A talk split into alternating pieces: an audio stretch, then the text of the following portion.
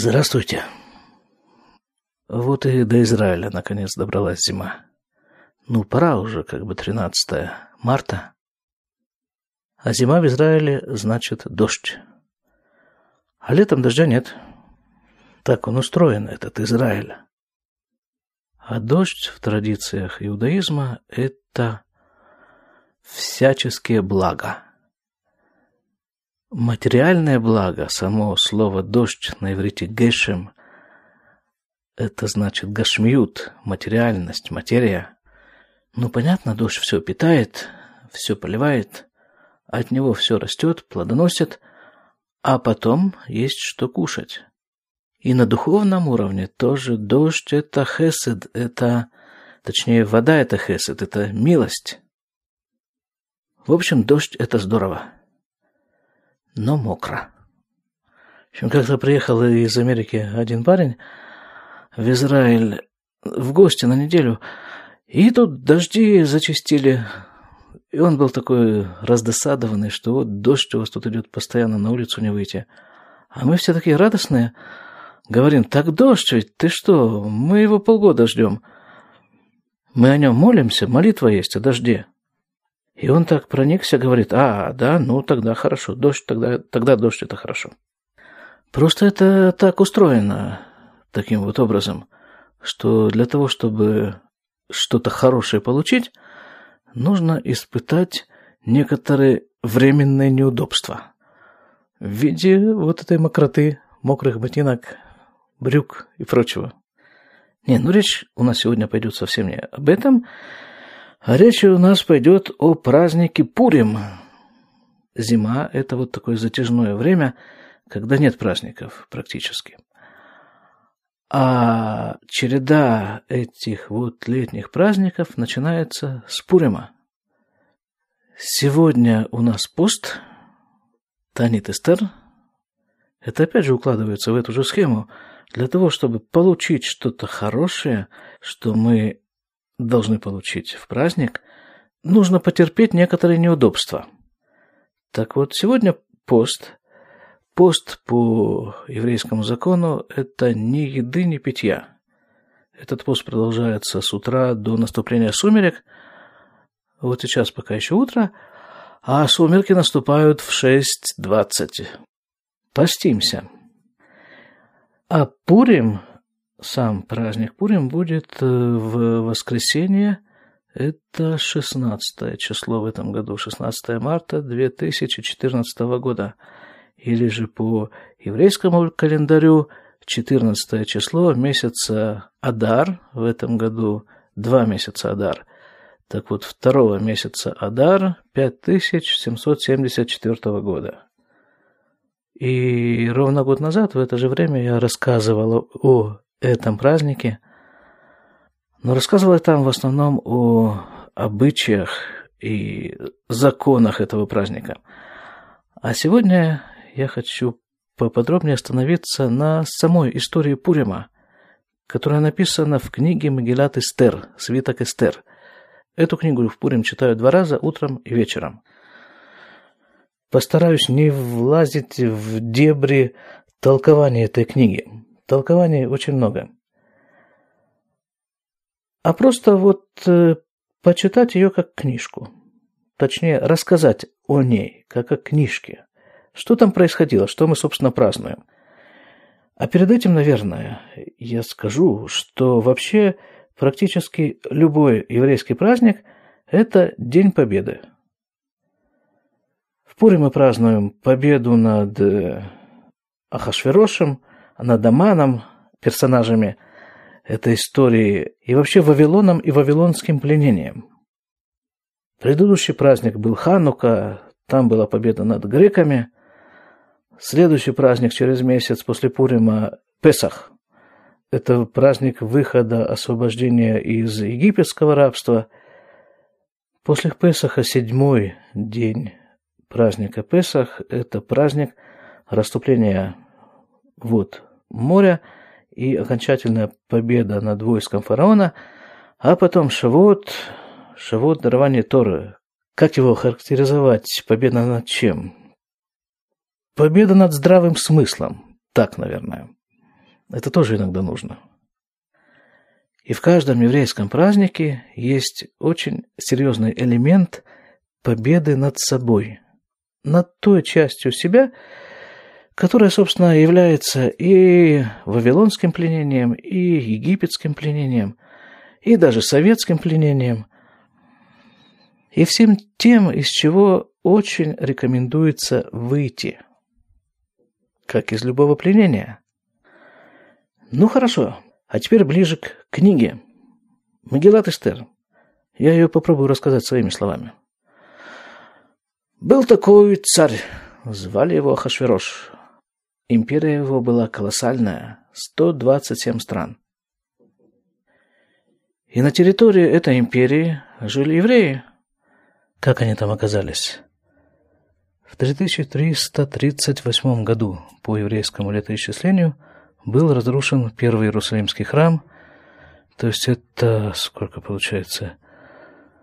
Что-нибудь 2430 с чем-то лет назад – Евреи были уведены в Вавилон, началось вавилонское пленение, и было такое пророчество, что это пленение будет продолжаться что-то около 70 лет. Но царь Хашвирош, он как-то просчитался. Для него почему-то эти 70 лет закончились на три года раньше. И он устроил пир в вознаменование того, что вот прошло обещанные 70 лет, а евреи до сих пор находятся в его владениях. Ахаширош устроил пир для мужчин, его жена Вашти устроила пир для женщин, и в какой-то момент Ахашвирош послал своих э, приближенных пригласить Вашти прийти к нему на этот мужской пир. Приближенные побежали, но с Вашти там случилась какая-то незадача, и она не могла прийти. Но вместо того, чтобы просто сказать «вот не могу», она сказала этим посланцам, что вот, мол, тот, кто вас послал, в общем-то, он козел полнейший. Ну, а те не замедлили вернуться и передать слова э, супруги, мол, ваше, так сказать, величество, э, вы козел. Супруга ваша говорит, ну, царь собирает Верховный Совет, который состоял у него из семи человек, решит, что делать с этой самой супругой.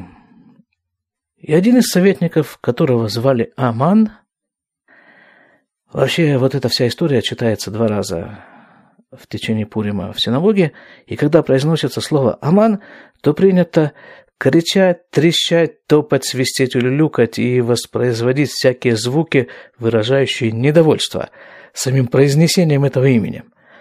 Так вот, ну мы опустим, опустим эту самую, эту процедуру. Так вот, вот это самое, да, Аман. Он сказал, так а что тут э, разговаривать? Повесить надо гадину. У него, надо сказать, были какие-то свои неприязненные отношения к Ваште. Но он не просто сказал повесить, он обосновал.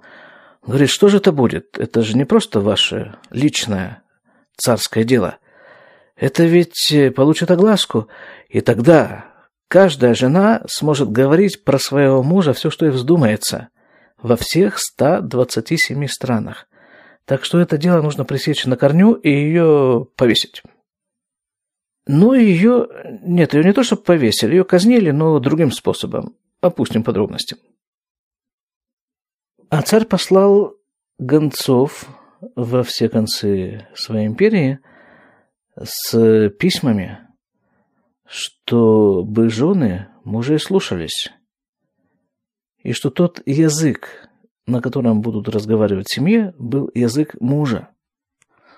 А тем временем э, царь очнулся от вот этого вот 180-дневного пира и вспомнил, а где-то тут Ваштя была как бы супруга законная – а ему говорят, да как же, Ваше Величество, вы же ее как бы собственноручно практически приказали того. Он говорит, как, что, кто, почему? Ну, для начала он решил казнить своих э, советников, а вот тут вот э, один вот этот Аман, который, собственно, и посоветовал, ему как-то удалось увильнуть от этой казни. Но, тем не менее, советников у него не осталось, и некому царю бедному посоветовать, что же ему делать в таком тяжелом положении. Жены нет. И там остались какие-то шестерки такие, которые постель ему застилали, там что-то такое делали. Они ему говорят, да ты чё, батяня, это царь-батюшка в смысле, брось печалиться. Смотри, сколько этих, вот как их самых, женщин-то вокруг. Ты же все-таки царь или не царь? Пошли своих служивых, пусть они тебе приведут самых красивых, самых смазливых женщин, и ты сам себе жену выберешь. В чем проблема? Царь говорит, и действительно, а вообще по всем этим источникам царь он был не самого большого ума человек. Царь-то он царь, конечно, но вот с головой у него... Как вчера моя жена рассказала такой анекдот, который она услышала когда-то от полицейского. Он говорил, вот полицейский, когда слушает, ты обрати внимание, как он слушает. Он вот так вот голову на бок так держит. Как ты думаешь, почему? А это чтобы весь мозг у него стекся куда-нибудь в одну точку, и тогда ему хоть что-то, может быть, удастся понять и услышать. Так вот, с Ахашвирошем примерно та же история. Издал указ, декрет, и пошли к нему женщины. Но не просто пошли. Каждую из этих женщин, как написано, готовили, а готовили ее что-то около года, если я не ошибаюсь. Ее там чем-то протирали, в чем-то ее там купали. Что-то там еще с ней такое делали, чтобы вот по прошествии всех этих процедур она могла появиться перед царем в пристойном виде. Так, значит, мы сказали, кто у нас? Хашвирош, Аман. Теперь на сцену появляются еще некоторые персонажи. Один из основных персонажей – это еврей Мордехай, его племянница Эстер, по имени которой, собственно, и названа эта книга Мегилат Эстер. А Мардыхай был ни много ни мало как членом Санедрина. Вот, так вот, э, вот эти вот э, местные наряды добрели до дома Мардыхая, увидели Эстер, взяли ее к царю, и царь вот ее и выбрал. То есть она стала царицей. И параллельно с этим царь Ахашверош возвеличил своего министра Амана, поставил его вторым человеком после себя в государстве. Но на таком почетном месте, естественно, все должны выказывать ему всякие почести, кланяться ему и прочее. И вот он идет по улице, ну, наверное, не идет, а как-то там едет, как-то его ведут, что же такой важный человек будет ходить по улице. И все ему кланяются, кроме одного человека – Мордыхая. И вот этого вот он совершенно не мог вынести, этот Аман. Он решил извести Мордыхая, а с ним уже заодно и всех евреев. Он пошел к Ахашвирошу, сказал, что вот есть такой странный народ какой-то в вашем нашем государстве. Он разрознен, и он рассеян между другими народами. И вот было бы совершенно неплохо его уничтожить. Да нет проблем, говорит Ахашвирош, уничтожь, так уничтожить. Давай, пиши там, готовь донесение, или как оно там называется, наше решение нашего с тобой Верховного Совета. Разошлем. Написали, разослали. Но надо же было предварительно выяснить, а какого же числа уничтожить. Он бросил жребий, и выпало 13 число месяца Адар. То есть послезавтра. Ну, на том и порешили. Значит, уничтожить 13 числа месяца Адар всех евреев, от мала до велика, детей, женщин, стариков, всех. Знакомое постановление, не правда ли? Но чтобы, так сказать, работа спорилась быстрее по уничтожению, в постановлении добавили один пункт евреев уничтожить, а имущество их разграбить.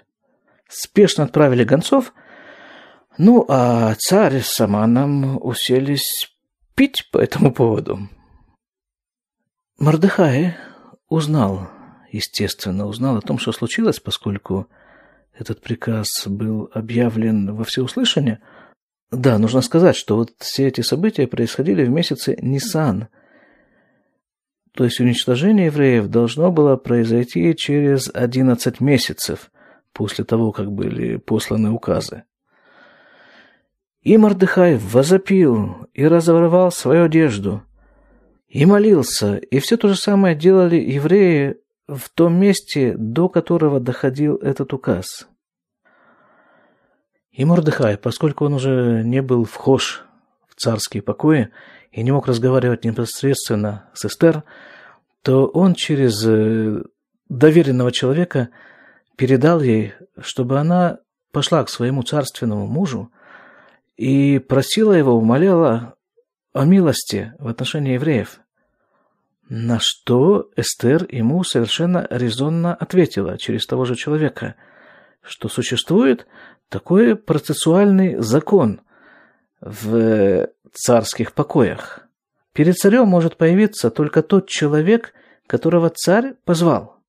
Тот, который появляется перед царем без вызова, должен быть моментально уничтожен, просто без суда и следствия.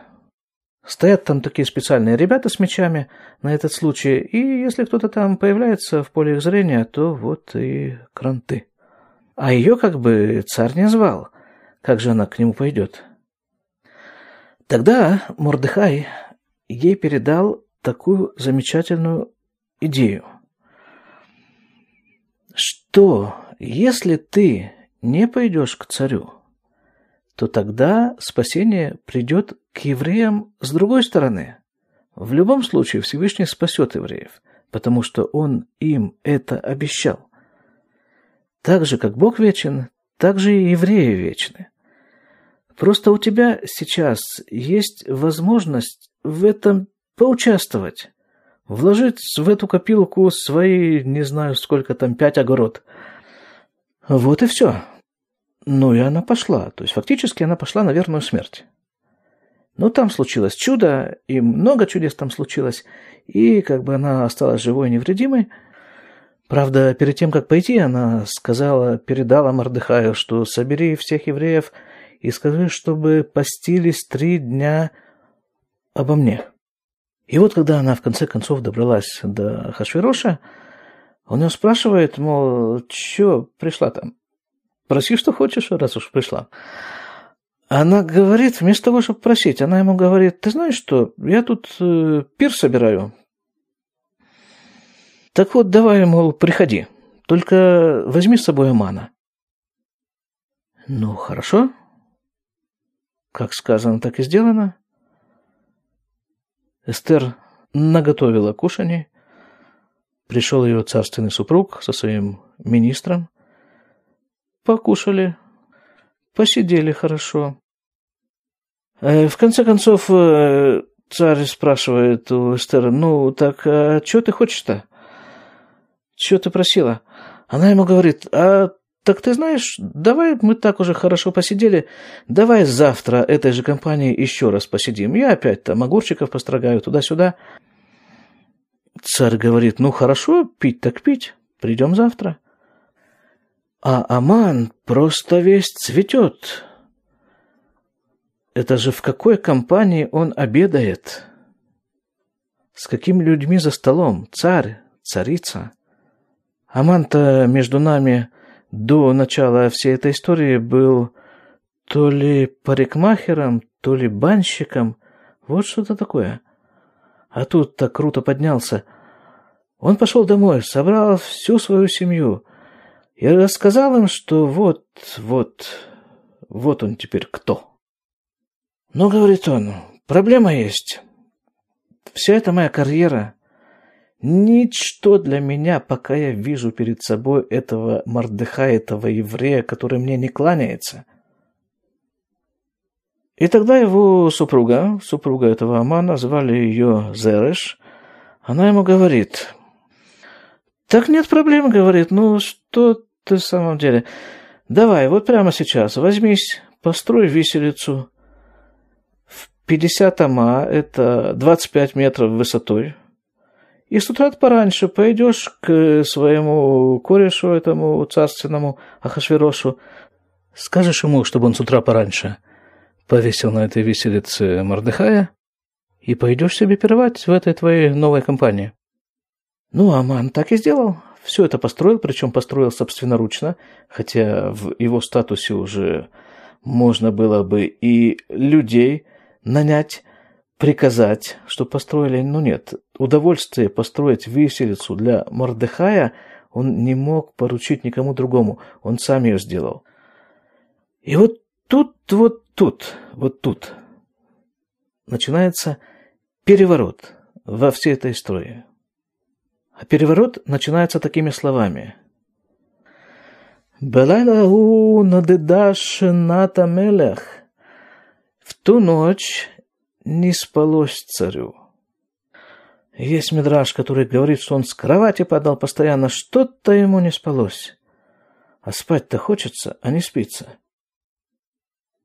Да, еще один эпизод нужно вспомнить. За некоторое время до этого двое из дворцовой стражи решили царя как бы это отравить. Ну, нормальное явление в царских покоях – отравить. А Мордыхай разузнал о том, точнее, он услышал их разговор, они разговаривали между собой на каком-то там каком-то там чрезвычайно редком языке, а Мордыхай как раз знал множество языков, в том числе этот язык. Он услышал, что они хотят отравить царя, и об этом царю сообщил. Царь все это расследовал, а точнее, когда они принесли ему отравленное вино, он напоил какое-то животное, животное тут же сдохло, и вот он решил заодно уже и казнить этих двух ребят. А то, что Мордыхай оказал ему такую услугу, было записано в специальной книге, книге памяти, Сефара Зихронот. И вот когда ему тогда ночью не спалось, он начал думать, а что это мне не спится? Что же такое? Может быть, я кому-то что-то должен? Может быть, я кого-то не отблагодарил как следует? И он приказал принести ему эту книгу памяти и прочитать. И там ему прочитали то место, вот где Мордыхай оказал ему такую неоценимую услугу. И он спрашивает, ну, а мы как-то его отблагодарили, этого Мордыхая? Ему говорят, нет. И тут как раз э, пришел Аман, с утра пораньше, даже еще затемно, чтобы вот попросить э, короля, царя, вот этого же самого Мордыхая повесить. И Ахашвирош спрашивает, а кто это там во дворе прохаживается? Ему говорят, да вот Аман, ну-ка давай его сюда. Заходит Аман, и царь ему говорит, царю же нужен советник постоянно. И вот как раз советник появляется, он его спрашивает, слушай, говорит, Аман, а вот скажи мне, пожалуйста, вот, допустим, царь хочет одному человеку оказать почет, уважение. Вот как бы это выразить, этот почет? Аман, естественно, думает, ну кому еще царь в этом царстве может оказать почет? Ну, конечно же, ему, Аману. И он говорит, так, слушай, слушай, царь, значит так, записывай даже. Первое, первое – Нужно на этого человека, на него, одеть царскую одежду. Второе. Нужно его, меня, то есть, посадить на царского коня. И вот в таком виде возить его, меня, то есть, по городу, а чтобы еще впереди бежали люди и провозглашали, что вот «Кахая села иша шарамеле хафец байкаров», что вот так вот сделает царь для человека, которому он хочет оказать почет и уважение. И тогда Хаширош говорит ему, да, здорово придумал, молодец. Так вот, давай вот это вот все сделай для Мордыхая. И вот это вот был полный облом. Ну что делать, царский указ. Он взял Мордыхая и одел на него одежду и посадил его на коня, и сам шел впереди, и вот это вот все кричал. Потом пришел домой и рассказал своей жене и всем домочадцам о том, что произошло. Его супруга Зереш и говорит, ну тут ты попал, конечно, парень. Ты же с евреем связался. Да, завидовать тут тебе не приходится. И тут пришли эти царские самые служивые, забрали Амана, повели его на пир. Опять пир у царицы Эстер с участием все тех же. И опять э, царь спрашивает у своей супруги, ну так что же ты хочешь, царица? Да пол царства я могу тебе отдать. Царица говорит, да не нужно мне пол царства. Я просто жить хочу. Подари мне жизнь, мне и моему народу, потому что я еврейка, и вместе со всем моим народом я обречена на уничтожение по твоему же приказу. Царь в недоумении, в гневе, кто, как, что, кто мне такое мог э, посоветовать? А Эстер ему говорит, «Э, есть гад один в твоем царстве – «Кто?» – спрашивает Ахашвирош. Она говорит, так а вот он. Вот тут, с нами, за столом. Аман. Царь весь в бешенстве выскочил во двор. Аман припал к ногам, там не знаю к чему, царицы, чтобы просить ее о милости. В это время возвращается царь и видит Амана вот в такой вот позе. И первая мысль, естественно, которая возникает у царя, так что же он за гад, за такой? Он царицу хочет, так может быть он, более того, еще и царство хочет. Удавлю паскуду. И тут тут же подскочил один из э, слуг царя по имени Харвона и говорит, а, а вот и виселица как раз построена, подходящая. 25 метров. Царь говорит, повесить. И повесили.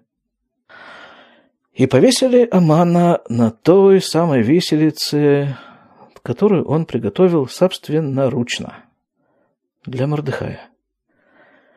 А поскольку царский приказ обратной силы не имеет, то есть невозможно отменить приказ о уничтожении евреев, то царь вышел из положения таким образом.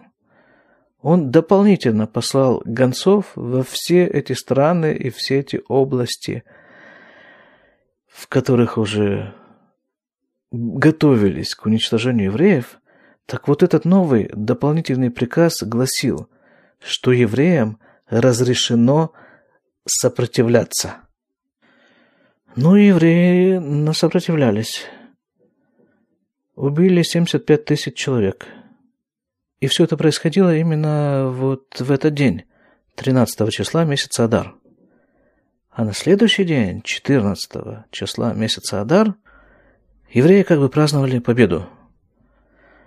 Этот день и стал праздником Пурим, который мы празднуем каждый год. А в самой столице этой империи, в городе Шушан, евреи тоже убили сначала 500, потом 300 человек, и в том числе 10 сыновей Амана. И так же, как царь поставил Амана на место Мордыхая, то есть, э, точнее, не поставил, а повесил на виселицу, которая для него предназначалась. Точно так же он Мордыхая поставил на место Амана, то есть сделал вторым после царя человеком в этом царстве. Пурим – это праздник перевертышей – и есть вот такое соображение, не мое. Это написано. Допустим, Всевышний хочет уничтожить какую-то нацию, страну. Как это происходит?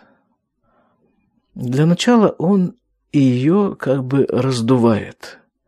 Она становится сильной, громадной, захватывает соседние страны, территории, так это было множество раз в истории. Это было с Египтом, это было вот с Вавилоном, это было с греками, с римлянами, с нацистской Германией, да, собственно, и с Советским Союзом, поставим его в ту же линейку.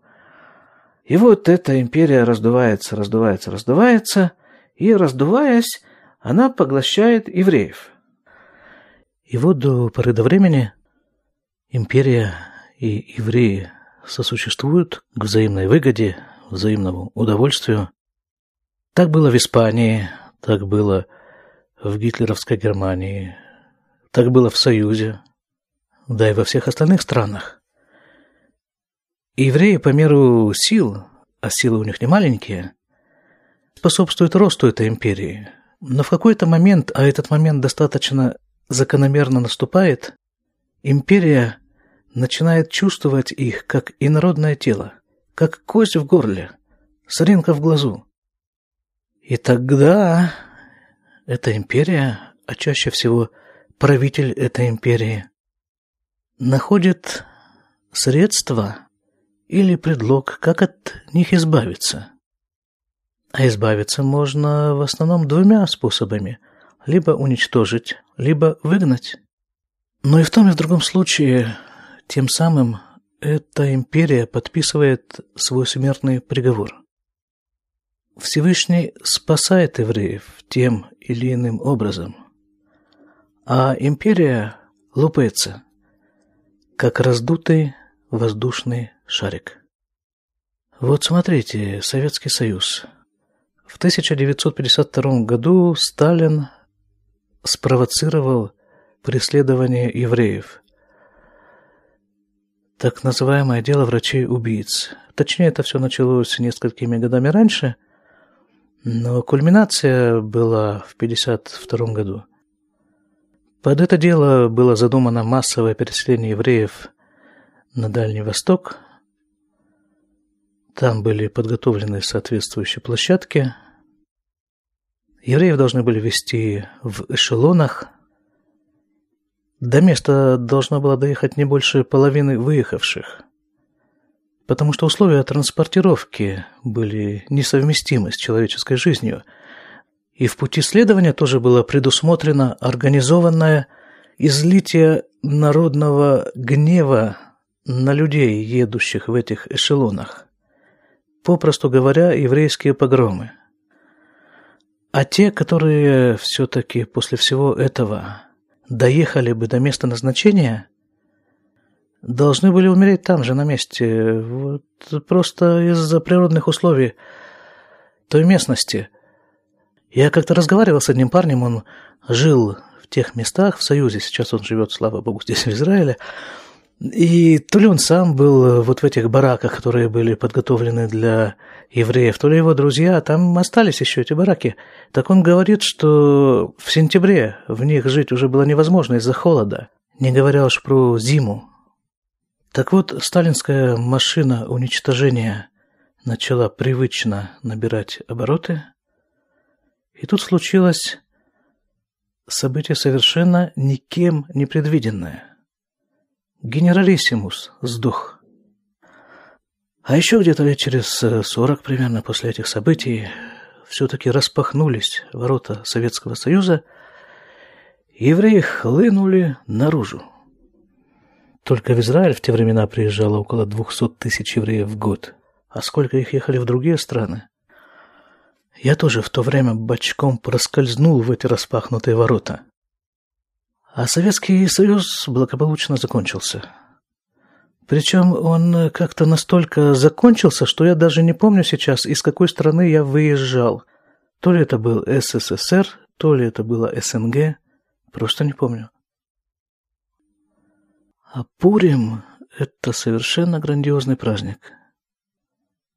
Потому что Пурим позволяет человеку как бы отодвинуться от происходящих событий и посмотреть на них из точки некой перспективы, перспективы временной, исторической. И вот из этой точки совершенно очевидно, что все происходящее происходит только по воле Творца.